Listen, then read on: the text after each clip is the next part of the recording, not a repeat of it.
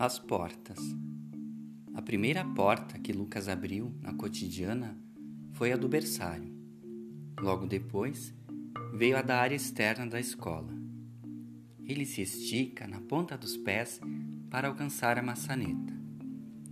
Quando subimos para a sala do segundo andar, em pouco tempo ele aprendeu a abrir a portinha de segurança da escada. Que preocupação isso nos causava!